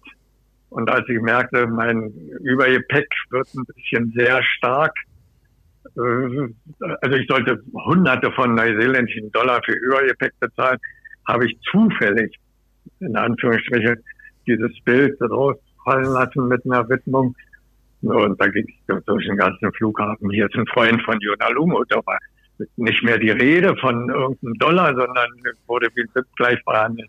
Äh, es war irre. Also was so ein Mann, wie der einen dann gegenübertritt, die, die Aktion war ja die, äh, haben wir noch Zeit? Ich erzählen? Oder? Ja, klar. Die Aktion war ja, ich glaube, das war 2004, 2005, äh, die Neuseeländer hatten ja im Irakkrieg auch Truppenverbände geschickt. Und zur gleichen Zeit war aber das Problem, äh, in den Zeitungen, wenn sieben, sieben Seiten waren, waren sechs Seiten in den Zeitungen, ob äh, Jona Lumo äh, wieder in die Siemer Nationalmannschaft, äh, ob, ob er wieder spielen wird, trotz seiner Nierentransplantation und so weiter. Und in der Nähe von Oakland war dort ein Siemer-Ausscheid. Viele, ich glaube 10, 12, 14 Plätze, wo Siemer war. Und dort rannte ein Provinzreporter umher, der hatte so die Fragestellung, eine provokative, was sagt ihr denn dazu? Im, Irakkrieg verbluten unsere Soldaten und in der Zeitung sind sechs Seiten, ob Jonalumo wieder Rugby spielen wird. Ja, und durch Zufall ist der auch an mich geraten. Und als der nun hörte, ja, Rugby und natürlich interessiert mich Jonalumo und und irgendwas hörte da ich mal Nationalmannschaft, DDR, was DDR war, wusste er nicht so genau. Äh, Deutschland hat er dann bloß aufgenommen und, und, und als er das hörte, da funkte es bei ihm, weil nämlich Jonalumo gab da äh, am Rande dieses Lima-Turniers wohl eine Pressekonferenz und da ran, zog der mich und rannte und hier habe ich den den deutschen Nationaltrainer, der ist extra hergekommen, um zu wissen, ob Jona Lumo wieder, wie man, also er krempelte sich total um und kam dadurch dann nun auch in diese Pressekonferenz da wohl irgendwo mit mir reingeschneit. Äh, ich konnte sagen, was ich wollte. Nein, interessierte mich. Ich bin da, um zu wissen. Na, und das Erste, was Jona Lumo dann fragte, äh, damals war das große Duell, äh, äh, in der Tour de France, Jan Ludwig und Armstrong, wer denn nun dies Jahr, ob äh, Armstrong stärker ist als Ludwig und so weiter, fand ich toll. Also, wie gesagt, solche Erlebnisse, davon gibt's ja Dutzende, wenn man so lange gespielt hat. Ja, Wahnsinn. Also ich, ich war tatsächlich vor drei Jahren auch ähm, bei der 100 Wasser Toilette in äh, Kawakawa. Ah, äh, muss, ah, aber, muss aber sagen, ich habe vergeblich nach der DT Krüger Toilette gesucht. Die habe ich nicht gefunden, ich, da wo du gesungen hast. nee, die war ja im Dorf selbst. Ka äh, Kawakawa, diese Toilette, die war ja gerade fertig, als wir da waren. Welches Jahr war das, als ihr da wart? Na, ich glaube 2002, mhm. in dem Dreh rum. Also, äh, also die war gerade fertig. Die geht ja über eine Straßenseite rüber, nicht? Hat er ja alles so bunt bemalt. Ich glaube, aus, von der Bank in so eine öffentliche Toilette rein. Und dort karten sie ja dann auch immer die Japaner und so weiter hin. ich saß, ich saß tatsächlich auf dieser Toilette. Wenn du sagst, du warst auch da drauf, du bist ja jetzt so ein bisschen krumm und schief alles. Man, man muss sehen, dass man da einigermaßen sitzen kann. Und was sehe ich? Auf einmal kommen darüber ein paar Japanerköpfe, die sich darüber gezogen hatten, um reinzugucken in die 100-Wasser-Toilette. War gerade wieder eine Busladung von Japanern abgeladen. ja, ja. Ach, herrlich. Und Neuseeland, wo wir bei dem Thema sind, äh, da scheinst du ja auch eine besondere Verbindung zu haben. Ich glaube, du hast Neuseeland mehrfach bereist, ne? Ja, ja. Naja, äh, eine Verbindung ist, ich, mein großer Zwiespalt, was heißt Zwiespalt? Ich habe ja davon profitiert. Ich war ja äh, zu Beginn meiner beruflichen Laufbahn zwar Lehrer, bin dann aber umgestiegen und war beim Sportbund verantwortlich für den Leistungssport und ein bisschen später dann verantwortlich für den Olympiabereich in der DDR, also für die olympischen Sommersportarten, die 15, die bei uns besonders gefördert wurden. Und habe auf der anderen Seite ehrenamtlich in diesem, der ja immer so einen amerikanischen Geruch hatte bei uns, weil man das mit American Football verwechselt hatte. Also war schon eine, eine Schizophrenie teilweise. Aber äh, da, äh, wie soll ich das sagen, habe ich insofern profitiert, weil wir aus dem methodisch, wissenschaftlich, sportlichen Bereich der anderen Sportarten konnte ich natürlich für meine Tätigkeit eine Menge rausziehen und habe das auch getan. Und in diesem Zusammenhang, als ich in dem Bereich verantwortlich war damals, war eine neuseeländische Delegation bei uns, die ich paar Tage betreut habe, die das Kinder- und Jugendsportsystem sich angeguckt haben. Ich habe viel später erst erfahren, dass ja die äh, sportbetonten Schulen oder das, was in, in Neuseeland ja nun gang und gäbe. Äh, wir haben ja gerade einen jungen Nationalspieler da, nicht? Der, äh, wie heißt er, Max? Äh, Anton Segner meinst du? Anton Segner. Anton Segner, genau. Äh, so, diese, hab hinterher erfahren, dass da eine ganze Menge aus dem, was, was wir in der DDR an, an Nachwuchsleistungssport systemisch aufgebaut hatten, äh, das interessierte sie und als die dann ihre Ergebnisse vorstellten, war ich da, war sehr interessant. Dann waren wir, wie gesagt, mit den alten Herren da. Dann habe ich ein halbes Jahr auf einer Farm mit meiner Frau gearbeitet und habe gerade in der Zeit, als die, damals war es ja noch Super 10 oder Super 12, natürlich bin ich immer nachgereist, wenn diese Spiele waren dolle, dolle Erlebnisse da, also Riesenerlebnisse gehabt in den Stadien. Hab mir natürlich auch Elva und, und äh, Rugby League angesehen. Man, man konnte eine Menge in Neuseeland lernen und vor allen Dingen das, was ich dort gelernt habe, war, wie Rugby eine ganze Nation prägen kann auf die eine Art, oder weil ja. äh, davon hätten wir in Deutschland gerne mehr gehabt. Ja oder würden wir gerne mehr haben. Absolut, also ich bin eben vor drei Jahren auch nach Neuseeland gereist zur British and Irish Lions Tour mit einem Kumpel. Wir haben uns da viele ja. Spiele angeschaut, wirklich Wahnsinn zu sehen, was für einen Stellenwert es in diesem Land hat, wie, wie du auch gesagt hast, wie zuvorkommend und höflich und hilfsbereit diese Menschen sind. Ja. Das ist so eine tolle ja. Nation.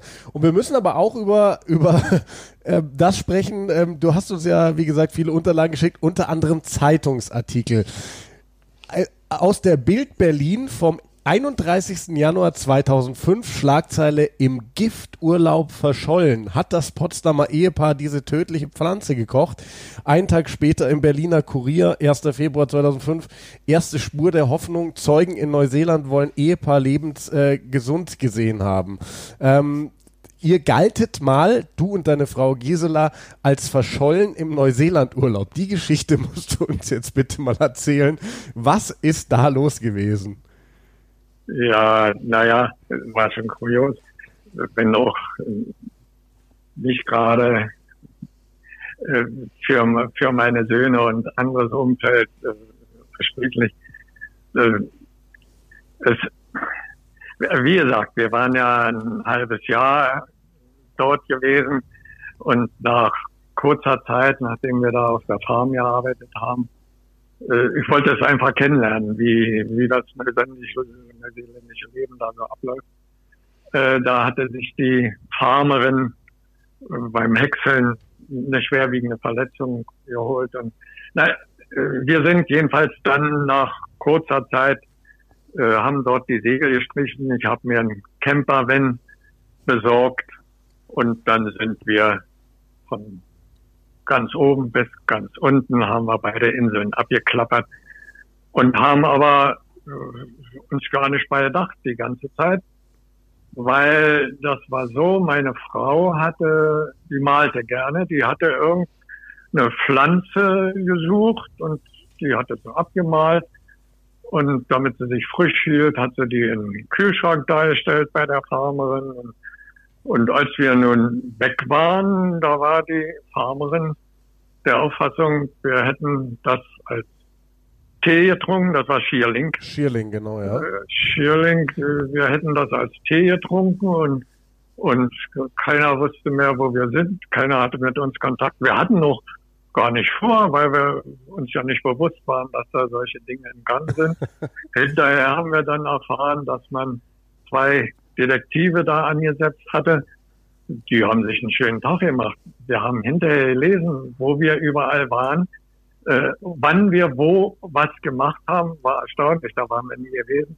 Aber die äh, haben ihr Geld äh, gut verdient und von wegen wieder aufgetaucht und das, wo sie dort äh, geschrieben hatten, das stimmt auch nicht, aber ist ja egal. Wir waren jedenfalls für unsere Söhne dann es war wohl gerade auch eine Bildreporterin oder irgendwo, irgendwo aus dieser Richtung in der Gegend.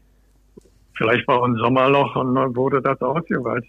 Mein, mein sehr guter Freund in Potsdam hier, der hatte sich schon einen schwarzen Anzug gekauft. Und, ja, ja, also, also es waren da Dinge im Gange, die, da hat man dann erst gemerkt, Mensch, oh, guck mal an, nehmen viele Leute Anteil.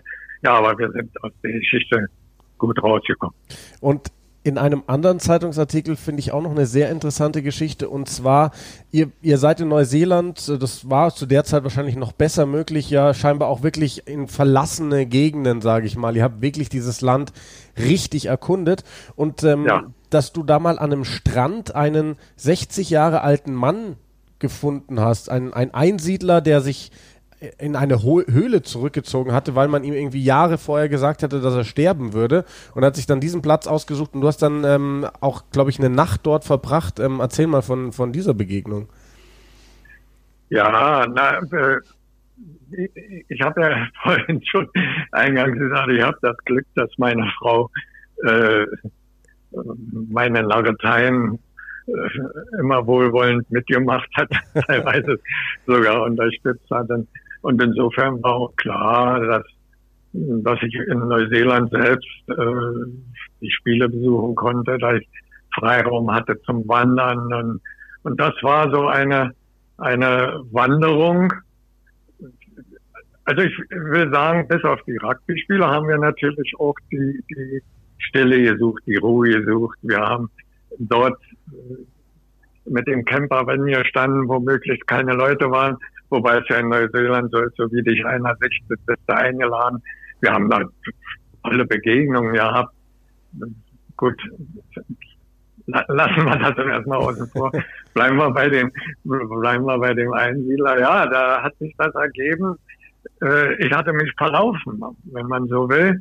Und, und so, so ein bisschen Rauchfahne oder was da war, äh, hat mir gezeigt, da müsste irgendwas sein. Ja, und war eine richtige aus, mehr oder weniger ausgebaute Höhle, wo einer mit einem richtigen Rauschebart und, aber war ein europäischer Neuseeländer, also kein Maori, äh, der mir dann erzählte, dass er einen schweren Verkehrsunfall hatte und da auch innere Verletzungen etc. und so weiter. Und die Ärzte ihm äh, prophezeit hätten, drei bis vier Wochen und da ist auch nichts reparabel. Und da hat er sich von seinem Sohn in eine Gegend fahren lassen, wo er wohl mal ja, herausragende Erlebnisse etc. hatte. Und da lebt er aber nun jetzt schon fünf oder sechs Jahre. und, äh, und fühlte sich, er hinkte, ja, fühlte sich eigentlich pudelwohl, hatte Fallen gestellt, die haben wir, ja, wie gesagt, blieb ich dann da, ja, äh, morgens haben wir dann Fallen, ein paar Hasen oder Kanickel, waren ja mehr Kanickel gefangen, die da gebraten und war eine, eine recht äh, interessante, angenehme Angelegenheit. Ein paar Tage später allerdings war das nicht so schön. Da sind wir oder ich bin gewandert und in ein Gewitter reingekommen und musste dort irgendwo übernachten. Da war zwar alles da, ist ja hundekalt dann in, mhm. äh, auf der Südinsel oben. Äh, da waren Betten da, da waren äh, Kamin da, Holz noch und nöcher, aber keine Leute und keine Streichhölzer. Und ich hatte auch bloß so ein kleines Rucksäckchen mit, mit ein bisschen Trockenobst. Also musste dann da bleiben. Und als ich zurückkam, saß meine Frau oben auf dem Dach vom Campervan, weil in der Kuhle, wo wir gehalten haben, da stieg das Wasser an. Das war dann äh, nicht so schön. Aber naja, wir haben alles, alles überlebt und viele Freunde dort kennengelernt. Ja, also klingt nach absoluten Abenteuern. Um vielleicht äh, den Bogen wieder ein bisschen zum Rugby zurück zu. Ähm, wie, wie war das äh, bei, auch bei den Neuseeland-Reisen? Hast du da rugby-technisch auch viel mitgenommen? Also hattest du dann auch Kontakt, sag ich mal, zu, zu Rugby-Vereinen, wo du so ein bisschen Einblicke in diesen neuseeländischen Rugby-Stil bekommen hast? Ja, ich hatte das große Glück. Ich glaube, das habe ich Jonah Lumus zu verdanken, über welche Kanäle auch immer. Äh, ich war ja ein, anderthalb, anderthalb, zwei Tage war ich äh, im Camp gewesen, wo die Siemer Nationalmannschaft selektiert wurde und äh, konnte mir da einiges ansehen. Aber das Erstaunliche war, was ich da gesehen habe und was mich immer wieder bestärkt hat, bis heute bestärkt hat, wie diese gestandenen hochkarätigen Spieler immer wieder die Basics geübt haben. Immer wieder von vorne, wo man heute oft dann von den Spielern hört, oh Mensch, lass uns da, da mal mit ins Ruhe. Nee, Basics ist ein und alles. Ja, und dann hatte ich ja auch das Glück, mal am Strand die Junioren-Nationalmannschaft zu treffen.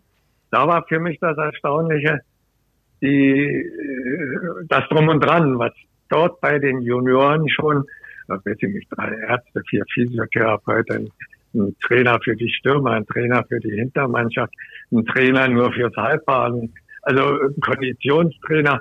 Als ich denen dann erzählt habe, wie ich mit der Nationalmannschaft agieren musste, das, haben die überhaupt nicht verstehen, konnten sie auch nicht verstehen. Also es sind schon Welten dazwischen. Und äh, ich war immer der Meinung, dass wir aufgrund dessen, dass wir gutes wissenschaftlich-methodisches Rüstzeug hatten, das ein bisschen kompensieren konnten. Denn äh, zweimal in der Woche Training, auch mit Nationalmannschaftskader, hat ja damals nichts gebracht. Das ging ja, ging ja dann so weit, dass, dass ich sogar mal einen Busfahrer einsetzen musste zum Länderspiel. der, der vorher schon Rugby gespielt hatte oder noch nicht? Der hatte bei mir in der Mannschaft gespielt und war, war vom Kraftverkehr dort abgestellt, um zu fahren. Und als wir äh, mit dem Bus rumfuhren im Stahl- und Walzwerk, da war dort Walzumstellung, sodass einige Spieler nicht frei bekamen. Ich hatte gerade 14 Spieler und dann haben wir den mit aufgeschrieben. Der ist aber nicht zum Einsatz gekommen, aber er erzählt heute noch, dass er Nationalspieler war. Natürlich. Wahnsinn. Ja klar, gönne ich ihm auch. ähm, ich denke mal, dass du weiterhin auch den Profisport verfolgst. Ähm, wenn jetzt sowas wie WM war im 2019, für welche Nation bist du dann? Ist das Neuseeland? Ist das für dich die große Liebe? Ja, unbedingt. Unbedingt. Und wie äh, hast du dann den Werdegang verfolgt, vor allem jetzt sage ich mal mit der Heim-WM 2011 und dann dem erneuten Titel 2015? Waren das für dich auch schöne Erinnerungen? Ja, äh, das Besondere war ja, ihr habt ja da mit Anteil dran, dass man nun im Fernsehen sowas kannte man ja vorher nicht. Und ich muss sagen, ich bin ja auch, was Technik anbelangt, nicht so ein Freak. bis ich so weit war, dass ich nun Übertragungen über, weiß ich nicht, unsere Spieler hatten da zig Systeme, über die sie sich irgendwo einstreamen konnten. Aber das war eben schön, dass man das miterleben konnte. Wobei auch mit einem lachenden und weinenden Auge, weil es ist ja ein anderes Rugby geworden. Das ist nicht mehr das Rugby der Amateure. Es ist tatsächlich Profi-Rugby. Das merkt man an jeder Ecke und Ende. Und ich weiß nicht, ob es in diesem Profi-Rugby noch die berühmte dritte Halbzeit gibt, die ja eigentlich auch Teil des Rugby-Sports ist. Und ja, das kann ich so, so tief bin ich da nicht mehr drin. Ja, diese, diese dritte Halbzeit, also ich glaube, teilweise gibt es sie noch, also natürlich in abgespeckter Form bei den Profis, aber ich erinnere mich immer an die Story von der WM 2015 war das, als damals Heineke Meyer südafrikanischer Coach war und der mal auf einer Pressekonferenz sogar, glaube ich, oder in einem Interview gesagt hätte, bei ihm ist es mehr oder weniger Pflicht, dass die Spieler mindestens ein Bier nach dem Spiel trinken, weil er gemeint hat, das gehört dazu, aber aber klar, also man, man, man kriegt es ja auch mit, dass, dass, dass viel noch passiert bei so bei WMs oder Six Nations hatten wir jetzt dieses Jahr den Fall, dass nach dem ja, Spiel da ja. Frankreich gegen England ähm, bei den Franzosen hat Mohamed Awas, ja. glaube ich, auf der ersten Reihe debütiert und danach ist Joe Mahler von England in die Frankreich-Kabine, hatte vorher noch gefragt, sag mal, wer war der Typ? Ich habe den noch nie gesehen, der Name sagt mir nicht und hat ihm dann sein Trikot geschenkt, aber dann auch im Gegenzug das äh, Trikot von ihm abgelehnt, weil er meinte, nee, nee, das war dein erstes Länderspiel. Also man merkt schon, ne, so, ja, so, und so ein Bierchen getrunken und haben sie zusammen in der Kabine. Zusammen, so, so ein bisschen was davon ist auf jeden Fall im Profibereich schon noch da. Und ich finde, das sollte auch beibehalten werden. Ich finde es auch schön, dass es nicht unbedingt an die Öffentlichkeit geraten muss, sondern dass die ja. Spieler untereinander, die Mannschaften auch einfach mal in den Pub, in eine Bar gehen können, ohne dass es sofort die ganze Welt mitbekommt. Ich äh, glaube gerne, dass das auch nach wie vor so ist, dass die im Profi-Rugby trotzdem auch gerne nochmal die dritte Halbzeit zelebrieren. Ja, und das Schöne ist ja, dass es vielleicht sogar die ganze Welt mitbekommt. Nur wenn wir wieder mal den Vergleich schlagen wollen, Fußball, ähm, Rugby, wenn beim Fußball in der Bundesliga irgendwo ein Profi gesehen wird, der nur ein Bier trinkt, also lass es an einem freien Tag sein, das würde ja in allen Medien äh, totgetreten werden, wenn ein Rugby-Spieler oder eine Rugby-Mannschaft drei Tage lang im gleichen Trikot eben drei Tage lang noch im Trikot in irgendeinem Pub versumpft, dann finden die Rugby-Fans das halt doch eher cool. Aber äh, lasst uns nicht vom Weg ja, ja. ja. ja. Nee, nee, aber ist schon richtig. Insofern äh, kann man auch verstehen, dass man sich da ein bisschen bedeckt hält. Man kommt leicht in den Geruch, unprofessionell zu sein. Zum Professionellen gehört eben auch diese Einschränkung oder diese Einengung bezogen nur auf das Ergebnis, auf die Leistung. Da wird außenrum einiges ausgeblendet. Und insofern fand ich ja toll, äh, dass auch bei den Weltmeisterschaften oder in, bei der Nations Serie sich dann Spieler über über solche, wie soll ich sagen, besonders fairen Gesten der Öffentlichkeit zeigen, äh, das kompensiert einen. Du hast vorhin gesagt, äh, als du über die neuseeländische Rugby-Kultur gesprochen hast, äh, davon würden wir hier in Deutschland auch gerne mehr haben. Ähm, das ist ja auch ein bisschen so unsere Mission mit unseren Jobs als Rugby-Kommentatoren, ja. mit unserem Und das Podcast macht ihr hier. sehr gut. Kann ich das kurz einpflichten? ja, Dankeschön. vielen Dank. Danke sehr. Nein, ich, ich bin, äh, um, um ehrlich zu sein, ich bin anfangs äh, mit großen Vorbehalten an, an die Kommentierung rangegangen und hatte den Ton abgeschalten, weil ich den oft den Eindruck hatte, hier wird ein bisschen, aber das hat sich wahrscheinlich entwickelt. Ich habe jetzt festgestellt, dass ihr sehr gut drauf seid, insbesondere was auch die Regelauslegung und also kaum mal vergriffen. Das finde ich irre. Vielen Dank. aber ich weiß nicht, aber ich kenne ja euren Hintergrund auch nicht, äh, ob ihr von Kind auf Rugby gespielt habt, ob ihr Quereinsteiger seid, wie ihr dazu gestoßen seid, vom, vom Jahren, weiß ich, äh, hat jetzt Basketball und so weiter übertragen. Äh, es ist ja ein, ist ja ein Unterschied so eng verwoben oder anders. Wir hatten ja Schiedsrichter und, und Kommentatoren gehabt, die Quereinsteiger waren, äh, wo man sich vom Kopf gepasst hat. Gott sei mhm. Dank ist bei euch nicht mehr. Ja, also ich, vielleicht machen wir das da ja, kurz an der Stelle. Also ich äh, habe tatsächlich sehr spät angefangen mit 22. Ähm, dadurch, also ich hätte mir immer gewünscht oder ich wünsche mir bis heute, ich hätte auch mit sechs oder meinetwegen mit zwölf Jahren angefangen. Ähm, muss aber dann auch sagen, dass ich tatsächlich durch meinen Job als Kommentator habe ich das Spiel so viel besser kennengelernt und kann es, glaube ich, ja. auf, auf dem Platz besser umsetzen, weil ich eben genau ja. so, so, so Regeln mittlerweile, glaube ich, besser kenne als die, die meisten anderen, sage ich jetzt einfach Musst mal so, ja. Und du Sag hast, mir mal, ja. welcher Rugby-Spieler die Regeln alle kennt. Die zähle ich euch an fünf Fingern auf. Ja, das stimmt.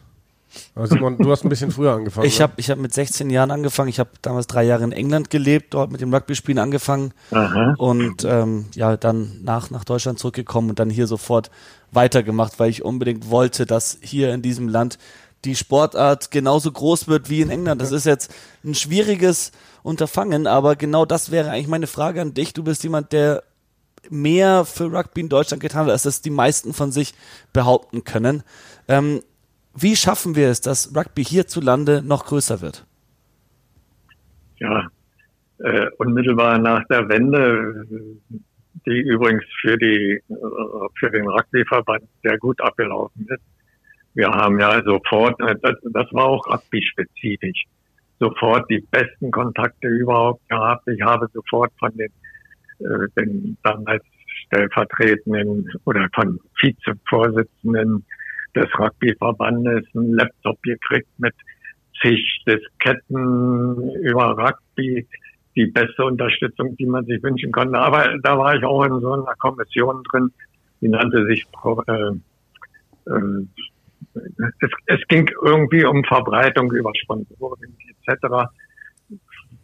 Wir haben ein halbes Jahr getagt, wir haben alles Mögliche überlegt und gemacht. Aber wir sind immer wieder äh, zu dem Schluss gekommen, äh, solange wir es nicht schaffen, in den Schulen, in den Institutionen, wo Kinder, Jugendliche in irgendeiner Weise verankert sind, da Fuß zu fassen, werden wir keine Chance haben.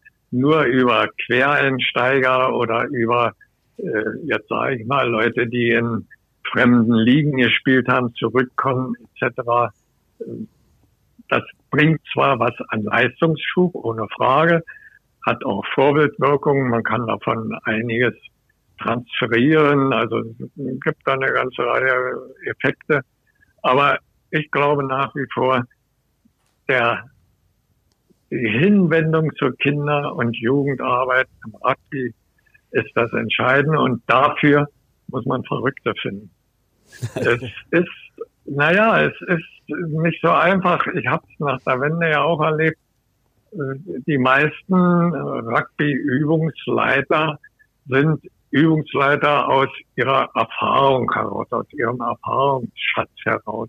Ich denke auch in der Übungsleiteraus- und Weiterbildung äh, müsste man gerade für den unteren Bereich weitaus mehr machen, denn da bietet ja da bietet ja Rugby ein Schatzareal ohne Gleichen. Ob wir das überhaupt schon erschlossen haben, wage ich zu bezweifeln.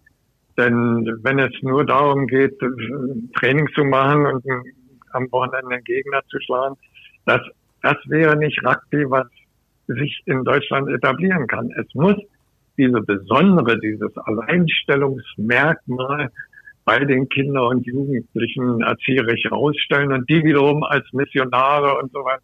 Also so, so wenn ich zurückblicke, 1949, wie wir dort, wir waren, wir waren alle beseelt davon, diese Sportart muss einfach für mehr als in unserem Umfeld, die zurzeit betreiben, äh, in irgendeiner Weise erschlossen werden. So, und das haben wir nun, oder ich zumindest über 70 Jahre lang mehr oder weniger gut versucht.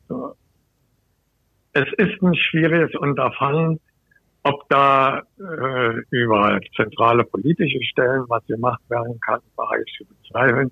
Es muss von innen raus in dieser Richtung mehr passieren. Ähm, und sag mal, Dete, du hast ja auch einen Doktortitel und du hast äh, auch einige Werke publiziert, äh, unter anderem eins mit dem Titel ähm, zur friedensfördernden Spezifik des internationalen Leistungssport auf der Grundlage wesentlicher Möglichkeiten des sportlichen äh, Wettkampfes. Ähm, wie sehr steht dabei Rugby im Vordergrund und ähm, war das da auch ein Anliegen von dir, irgendwie Rugby noch tiefer zu verankern bei diesen bei diesen Na, meine, ja. ja. meine, meine Examensarbeit, äh, die war äh, dem Rugby gewidmet. Ich habe versucht, in den Henningsdorfer oder anders, in der DDR war es so, dass die Sportlehrer 15 Prozent des Lehrplanes äh, dafür verwenden konnten, wenn in ihrer Region so eine äh, Sportart heimisch war, äh, ja, die, die besonders beliebt etc. war. Und dort habe ich versucht, über den sogenannten akzentuierten Sportunterricht nannte sich das, äh, Programme zu erstellen und Lehrer zu gewinnen. Dort haben wir in Henningsdorf dann einiges machen können.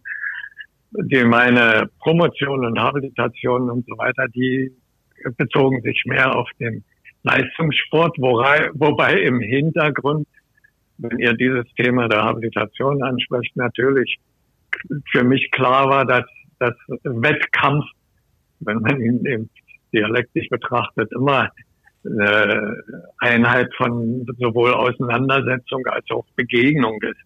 Und diese, dieser Hintergrund, sich mit dem Gegner auseinanderzusetzen, aber das, das nur zu können, wenn man äh, sich mit ihm begegnet oder ihn als, als einen, äh, als eine Möglichkeit sieht, überhaupt sein seine Auseinandersetzung zu begehen, Sport zu betreiben, in dem Sinne Rugby zu betreiben.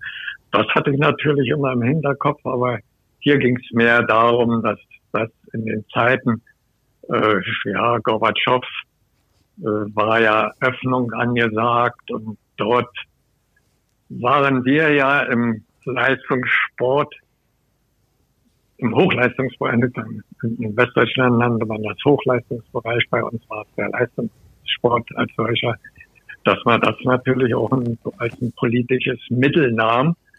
Und ich nun der Meinung war, dem habe ich mich gewidmet, dass man dieses politische Mittel nun im Sinne der friedlichen Koexistenz mehr nehmen müsste. Also die Frage der Auseinandersetzung zugunsten der Begegnung in dieser Einheit. Das, das war so das Thema und das Ziel. Ja, also auch die Rugby-Werte recht viel. Ähm, ich wollte noch mal kurz auf das Thema von vorhin zurückkommen, ähm, weil du gemeint hast, der beste Weg, um Rugby hierzulande größer zu machen, führt über die Jugend. Man muss früh anfangen, nicht nur Quereinsteiger. Es muss in der DNA der Menschen verankert sein. Da bin ich absolut deiner Meinung. Ähm, und ich denke auch, dass aber man erstmal ein Bewusstsein für Rugby schaffen muss und dass es wirklich im allgemeinen Rugby mehr ein Begriff werden muss. Und ich glaube, dass dafür auch gerade eben die jetzige Zeit ein super eine, ja, eine super ja. Möglichkeit bietet, dadurch, dass ja. jetzt Super Rugby in Neuseeland als erstes wieder startet mit vollen Stadien, mit Fans, was ein super Gefühl Richtig. vermittelt. Ähm, Richtig. Und das wäre natürlich schön, ich bin mir sicher, da bist du auch meiner Meinung, wenn hierzulande, dass die Medien, die Politik mitbekommen würden und dann Rugby im Begriff wird und dann auf einmal fängt es an in den Schulen, dass die Lehrer von Rugby hören, das mal ausprobieren bei sich und dann den örtlichen, den lokalen Rugbyverein kontaktieren und so dann eben es früher anfängt und dafür brauchen wir dann aber, und das ist meine eigentliche Frage, die Trainerausbildung. Und so ein erfahrener Trainer wie du, ähm, wie denkst du, ist es um die Trainerausbildung in Deutschland beschert? Müssen wir da noch mehr tun, dass die Leute, die zum Rugby kommen wollen, vor allem die Kinder, dass die richtig trainiert und geschult werden? Äh, ich kann das schlecht aus äh, der Ferne jetzt beurteilen. Das, was ich erlebt habe nach der Wende, war, dass ich habe es ja schon gesagt, mehr oder weniger die Trainer aus ihren oder Übungsleiter aus ihren eigenen Erfahrungen heraus äh, Rugby gelehrt haben. Dass in den unteren Altersklassen sehr oft Eltern also engagierte Leute, ohne Frage. Eltern oder welche, die keine Sportlerkarriere hatten, etc. Dann diejenigen waren, die sich den Schüler und Jugendlichen widmeten, wo aber, wenn es jetzt um, um den Leistungsaspekt geht, doch einiges auf der Strecke blieb. Also wenn, wenn wir nach der Wende, ich war da mal in so einem Hochgremium, ich glaube, nannte sich sogar Kommission äh, Ausbildung, Übungsleiterausbildung. Da hatten wir hier in Potsdam dann mit etablierten Trainern einen Lehrgang durchgeführt und ich habe meinen Part darin gesehen, einfach mal Basics mit ihnen zu machen. Und da merkte ich, wie, wie, wie schwach dort eigentlich gute, erfahrene und mit ihren Mannschaften ganz vorn stehende Trainer besattelt waren. Also das methodisch zu vermitteln, das in eine Reihung zu bringen, die letztlich mehr Erfolg als Misserfolg, äh, automatisierte hervorruft, etc. Also, damit ich nicht falsch verstanden werde, was, was engagierte Eltern oder äh, Übungsleiter, die äh, aus ihren eigenen Erfahrungen im Kinder- und Jugendbereich machen, ist nach wie vor aller Ehren wert. Denn äh, was, was würde sein, wenn sie es nicht machen? Die Frage muss man sich immer wieder stellen. Aber dass man da mehr rausholen könnte, ohne Frage. Nur wie, das, das weiß ich nicht, wie zurzeit im äh, Rugbyverband dort die Strukturierung ist, wie operativ eines lese ich ja, aber wie operativ man wirklich an der Basis ist, mit äh, ich, ich merke mehr oder weniger, dass es um Schwerpunkte geht, die mehr im, im internationalen Geschehen liegen als im nationalen Geschehen. Ob ich da richtig liege, weiß ich nicht, da bin ich zu weit ab davon. Na, aber du hast vor allem ähm, zu Beginn deiner Antwort genau das eigentlich bestätigt, was wir hier im Podcast auch in den letzten Wochen öfters besprochen haben. Es ging recht viel um Trainerausbildung und ursprünglich kamen wir darauf, weil Damien McGrath, der Head Coach der siebener Nationalmannschaft, im Interview mit uns gesagt hat, für ihn der wichtigste und gleichzeitig schwierigste Aspekt des Coachens sind die Basics. Und das ist jetzt das, was du ja, auch gesagt hast. Ja. Und vielleicht Ohne Frage. Das für jeden neuen oder werdenden Trainer oder Trainerin Basics, Basics, Basics. Weniger ist oft mehr, solange man die Basics, die grundlegenden Fähigkeiten beim Rugby besitzt, dann ist das auf jeden Fall schon mal eine ganze Menge. Na, das ist ja, das ist ja, ich stimme dir voll zu, das ist ja das Problem. Äh, das Problem, wenn ich komme wieder in die Gefahr, da irgendeinen zu beleidigen oder, oder zu nahe zu treten. Aber wenn eben Übungsleiter oder anders, ich zäume es mal von unten auf, Kinder sind in der Regel visuelle Typen. Äh, klar erreiche ich einige auch verbal oder mit verbaler Unterstützung, muss ich das visuelle unterstreichen, ohne Frage. Aber Kinder sind hauptsächlich visuell geprägt sind Nachahmer, sind Spieler, die sehen müssen. Und wenn sie Basics sehen, die, wenn man so will, nicht erfolgreich sind, womit sie dann im Spiel nicht, selbst nicht klarkommen, wo sie Irritationen haben, dann zieht sich das durch die ganze Karriere durch. Und wenn Übungsleiter da sind, die, ja, manchmal merkt man ja, sie lassen lieber die Kinder spielen, um nicht zu zeigen, dass sie die Basics selbst nicht beherrschen. Ich meine, äh, die meisten, ist jetzt klar, so ein Spiralpass, den, den kriegt man hin. Eine Auflösung von von 2-2-Situationen, da wird es schon kompliziert, um dort tatsächlich fünf, sechs Möglichkeiten anzubieten.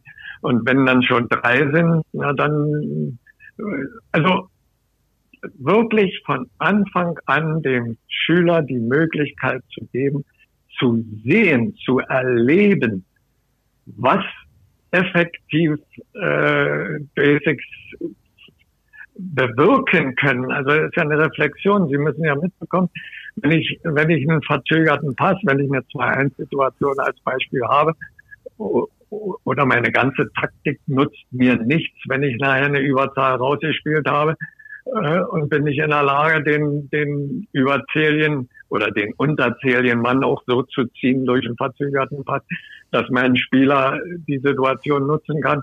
Also wenn das nicht alles in Fleisch und Blut übergegangen ist, aber das ist ja dann eine Seite, die mehr mit dem technischen Grundlagenbereich zu tun hat, woraus sich natürlich dann nachher Taktik, Strategie und Philosophie des Rugby-Spiels ergibt.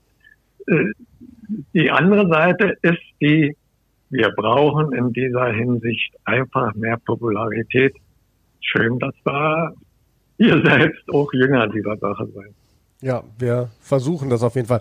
Eine äh, letzte Frage eigentlich fast hätte ich noch an dich. Hast du eine Vorstellung, ähm, wie viele Menschen du in deiner Karriere gecoacht hast? Oh. Oder lässt sich das nicht zählen? naja, man, nee, also ich habe es nicht erzählt. Aber es ist ja so, wenn man mit zwölf Jahren angefangen hat, dann kommt da schon was zusammen. Ich merke das daran, äh, dass oftmals zu den Spielen, wenn man dort als Zuschauer steht, einer kommt und Hallo, Hallo, und ich dann muss, du, mal ehrlich, jetzt mache ich schon, früher war es mir peinlich, da habe ich immer so getan, als wenn ich ihn kenne. Äh, jetzt war ich dann schon, du, du, jetzt musst du auf die Springer helfen. Na, bist du nicht 1950 da, als aha, ja, ja, dann, dann kommt es wieder. Also es ist, äh, kann ich nicht sagen. Aber es ist eine ganze Menge und schön, also schön, dass man mit, ich würde sagen, mit mit fast allen äh, gut Freund ist. Ja, ja, das können wir, glaube ich, auch so bestätigen, auch ja. wenn wir noch nicht annähernd so lange dabei sind in diesem Rugby-Geschäft wie du. Ähm, Dete, das war ein tolles, ein, glaube ich, auch für viele Leute inspirierendes Gespräch. Toll, was du erlebt hast über den Rugby-Sport auf deinen Reisen in deiner Trainerkarriere. Das war wirklich sehr schön zu hören. Und da sagen wir herzlichen Dank für das Gespräch. Auf jeden Fall. Vielen Dank. Und äh, wenn danke euch. Wenn es uns mal in die Gegend verschlägt, dann treffen wir uns doch gerne auf ein, zwei kühle Getränke. das machen wir. Alles klar, ich werde dann dafür sorgen. also, bleibt am Ball, nicht? Jo, ja, du auch. Herzlichen Dank. Ja, wow, oder? Also, viel mehr kann man eigentlich nicht dazu sagen. Was für ein Typ. Ja, ich bin, ich bin schon wieder ziemlich geflasht gewesen von diesem, also wir haben ja in den letzten Folgen immer wieder gesagt, dieses Damien McGrath-Interview, was wir auch gerade eben angesprochen haben, da hatte ich ja mal erzählt, dass ich so im Tunnel war, weil mhm. ich dem so zugehört habe, dass ich dich teilweise vergessen habe, dass du hier auch noch sitzt. Ähm, so habe ich mich jetzt da nicht gefühlt, aber das war wirklich ähm, auch schon wieder, auch wie, wie oft sich unsere Blicke jetzt gerade hier beim Podcast getroffen haben, so, weil einfach nur, weil wir uns sagen wollten, wie, wie geil ist die Geschichte jetzt gerade schon wieder und es war auch, wir wussten nicht wirklich, was wir zu erwarten haben. Also ja. wir haben ja den Kontakt hergestellt bekommen von Dennis Hartmann. Vielen Dank an dieser Stelle für Dankeschön. diesen Kontakt. Und wir wussten auch nicht ganz, mit wem wir da sprechen werden. Wir haben das im Vorhinein die Unterlagen erhalten und wussten, ja, da, das ist schon mal ein ziemlich gutes äh, Rugby-CV aber du musst dann auch im Endeffekt ins Gespräch kommen und äh, das hat er uns ziemlich leicht gemacht, indem er einfach von Anfang an losgelegt und erzählt ja. hat. Also man merkt, äh, der hat schon oft seine Geschichten preisgegeben und ich glaube, dem hängen auch immer alle ziemlich an den Lippen. Also das vielleicht noch mal ganz kurz zur Erklärung. Also er hatte uns eben so ein Sammelsurium geschickt aus Zeitungsartikeln. Dann hat er hier einen, einen Blog. Da haben ich, ich kann gar nicht wiedergeben, was es ist. Also das Endeffekt so ein bisschen in Gedichtform ähm, ein Werk über Rugby und es gibt eben äh, von einigen ehemaligen Weggefährten von Rugby Potsdam ein Danke-Dete-Heftchen, wo diverse Leute halt ähm, kleine Texte geschrieben haben, so, so Danke Dete. Ähm, und da hat man eben auch rauslesen können, dass ähm, gerade die Geschichten von Dete, wenn man nach dem Training, nach Spielen zusammensaß, mit das Besonderste sind. Und das, da haben viele Leute geschrieben, hoffentlich ähm, können wir das noch über Jahre fortführen. Ähm, Wahnsinn. Und ich, was, was ich halt ähm, da so verrückt finde, haben wir auch gesagt, Simon, hier in München, frag mal, wir haben hier den MRFC, wir selber Stuster Rugby München, wir haben mittlerweile den RC Unterföhring im Umland, wir haben äh, in Krübenzell, wo es Rugby gibt, in Fürstenfeldbruck und so weiter. Es gibt so viel mittlerweile in und um München. Frag alle Menschen, die in diesen ganzen Vereinen unterwegs sind. Ich würde mal behaupten, maximal ein bis zwei Menschen würden vielleicht irgendwie sagen, dass ihnen der Name Detlef Krüger was sagt. Ähm, und das ist ja schon verwunderlich eigentlich, weil jemand, der so große Verdienste hat, ähm, aber, aber nicht bekannt ist. Das, Ja, aber, in, aber in der Gegend eben schon. Und da absolute Legende.